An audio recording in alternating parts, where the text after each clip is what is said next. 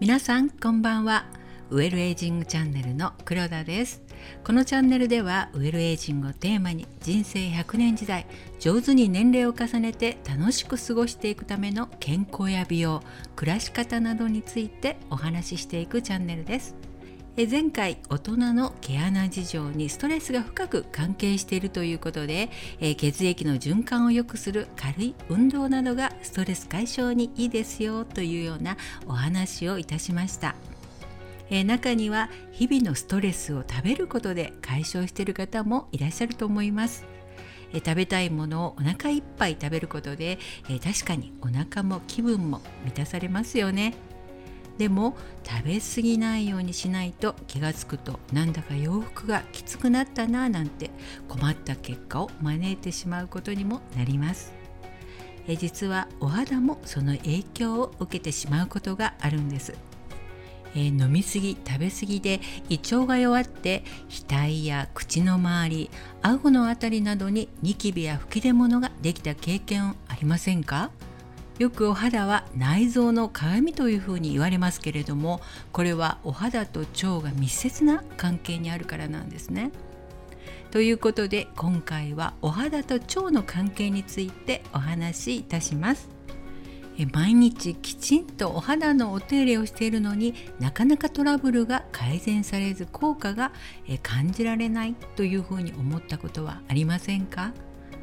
サロンにご来店になるお客様の中にも早い改善が見られないという場合があります。その原因を探っていくとその方の生活習慣の中にその原因が見つかるということがあるんですね。特に毎日の食生活やストレスの影響によるものが原因として多く見られます。私たちの体は、食べたものでできているので特に食事の影響っていうのは大きいんですね。腸は栄養を吸収する部分なので腸内環境の状態でお肌も大きく変わります。なのでお肌を健康できれいにするには、え腸内環境を整えて腸をきれいにするということが一番の重要ポイントになります。え腸内環境が整っていると細胞に必要な栄養の吸収ができて、え不要な老廃物や有害物質をしっかり排出させることができるんですね。要は必要なものをしっかりとっていらなくなったものは、えー、さっさと外に出すというこの繰り返しがスムーズに行われていると血液が全身に栄養や酸素をしっかり運んでくれるのでお肌のターンオーバーも順調になるんです。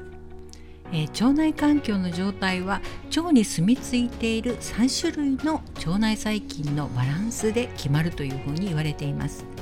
もうこの腸内環境についてはねよくご存知の方っていうのはもう本当にたくさんいらっしゃると思いますけれども、えー、まず善玉菌そして悪玉菌そしてどちらでもない日和見菌の3種類が、えー、住んでいるんですね。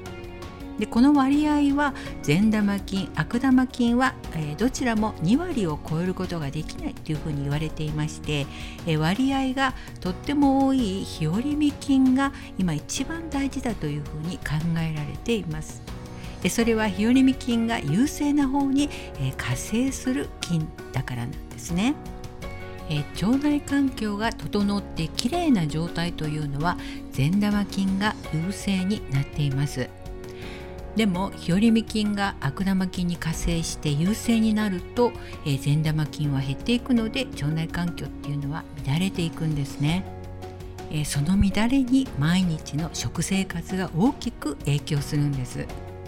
えー、油の多いお肉などの高脂質な食べ物や、え糖質が多いものこういったものを取りすぎてしまうと悪玉菌が優勢になっていくんですね。えー、悪玉菌は脂肪分だったり添加物を非常に好むので、えー、その他にも乳製品だったり加工品などが多い食生活になっていってしまうと、えー、どうしても増えていってしまうんですね。え腸内環境が乱れると、え腸の働きが低下していきます。すると便秘が起こりやすくなるんですね、え便秘は食物繊維の不足。野菜不足というのが大きく影響すると思うんですけれども、えそして、え運動不足え、腸の正面に位置する腸腰筋という筋肉があるんですけれども、え、運動不足になるとこの腸腰筋が硬、えー、くなってしまうんですね。すると、え便を送り出す腸の前動運動というのが、え十分にできなくなってしまうんですね。前動運動は腸の筋肉の収縮運動なんですけれどもこの収縮運動が鈍くなってきたりできなくなってしまうとやはり前へ前へ便を送り出すということができなくなってしまうわけなんですね。え排泄できずに便が大腸の中に長くとどまってしまうと、え腸内では悪玉菌がタンパク質を腐敗させて毒素を作ります。でそれが血管に入って、えー、血液に乗って全身に運ばれてしまうようになるんですね。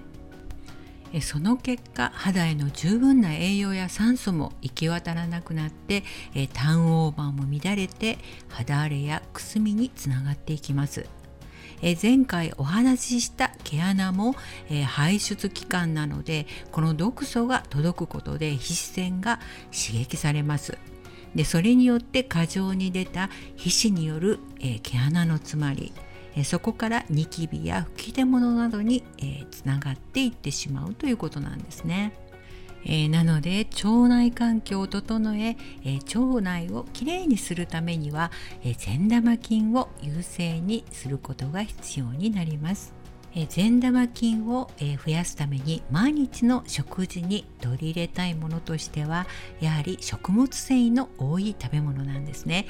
便秘の方はもう特に積極的に摂取していただきたいですけれどもまず食物繊維には2種類あるんですね。で一つは不溶性食物繊維といってこれはキャベツだったりレタスほうれん草さつまいもといった野菜が多いんですけれどもこれらは便の量を増やして腸の掃除をしながら刺激して腸の運動を助けてくれるんですね。そしてもう一つが水溶性食物繊維です。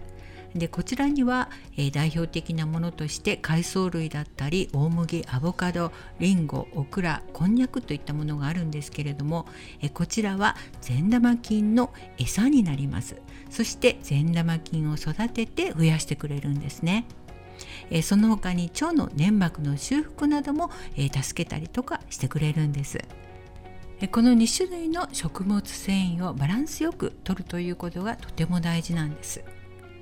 そしてもう一つ取り入れたい食品が発酵食品なんですね。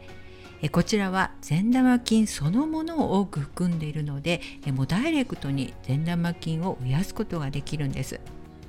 発酵食品というと納豆味噌ヨーグルトチーズキムチなどたくさんありますけれども今ヨーグルトの種類もですね非常に多いです。なので自分に合ったものをいろいろ試されて選ばれるといいと思います。今コンビニでも食物繊維豊富な栄養バランスを、え考えられたお惣菜っていうのが非常に増えていますよね。なので作るのがもう面倒な時っていうのはもう本当におすすめです。えそして食事以外に大切なのは適度に体を動かすということです。今日は腸の前動運動を助けるストレッチをご紹介したいと思います。えまず仰向けになっていただいて両膝を胸元にぐっと寄せて抱え込むポーズにいたします。そして深呼吸をゆっくり5回。そして次に片足を、え交互にですね抱え込むポーズにしてやはり深呼吸を5回します。えとっても簡単なストレッチなんですけれども、え寝る前だったり朝目覚めた時などにですね、えベッドの上で、え一度お試しになってみてはいかがでしょうか。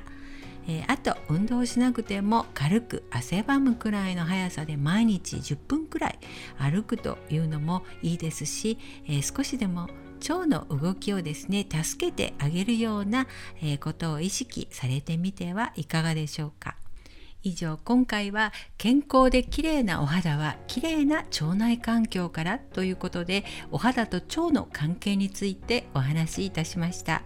えー、次回は基礎体温と免疫力についてお話しいたします。それでは今日はこの辺で。